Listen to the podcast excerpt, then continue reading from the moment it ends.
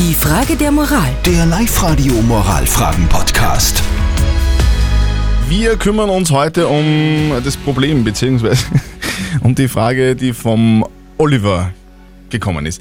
Der Oliver schreibt nämlich, ähm, hallo live -Radio, meine Freundin ist Raucherin, ich bin nicht Raucher und ich hätte gern, dass sie aufhört, aber sie will es nicht. Ja. Schwierig. In Gegenwart ihrer Eltern raucht sie aber nie, weil die sollen das nicht wissen, weil die strikt gegen das Rauchen sind. Und jetzt hat ihr der Oliver offenbar gesagt oder beziehungsweise überlegt, ob ihr, ihr sagen, ob er sagen soll, dass sie aufhören soll, sonst verrät er sie bei, bei ihren Eltern.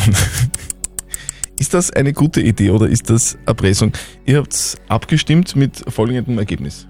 95 Prozent von euch sagen, das geht gar nicht, verpetzen. Ah, ah, ah. Die Daniela schreibt, sie wird trotzdem weiter rauchen, auch wenn du es verrätst und außerdem hast du dann Stress in der Beziehung. Und der Gerhard schreibt, wenn er das macht, ist das ein Vertrauensbruch genauso schlimm wie Fremdgehen. Stimmt, finde ich auch. Das ist nämlich wirklich drastisch.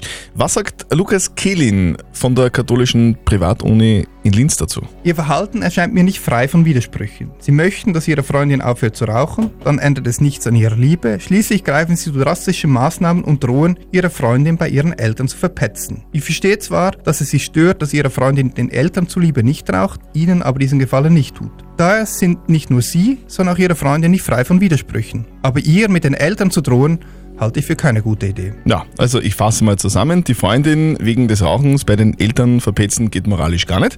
Trotzdem wird es funktionieren, glaube ich. Wenn er sie nämlich verpetzt, dann wird er sie fix nie wieder rauchen sehen. Dann ist sie nämlich weg. ja. Die Frage der Moral. Der Live-Radio Moralfragen-Podcast.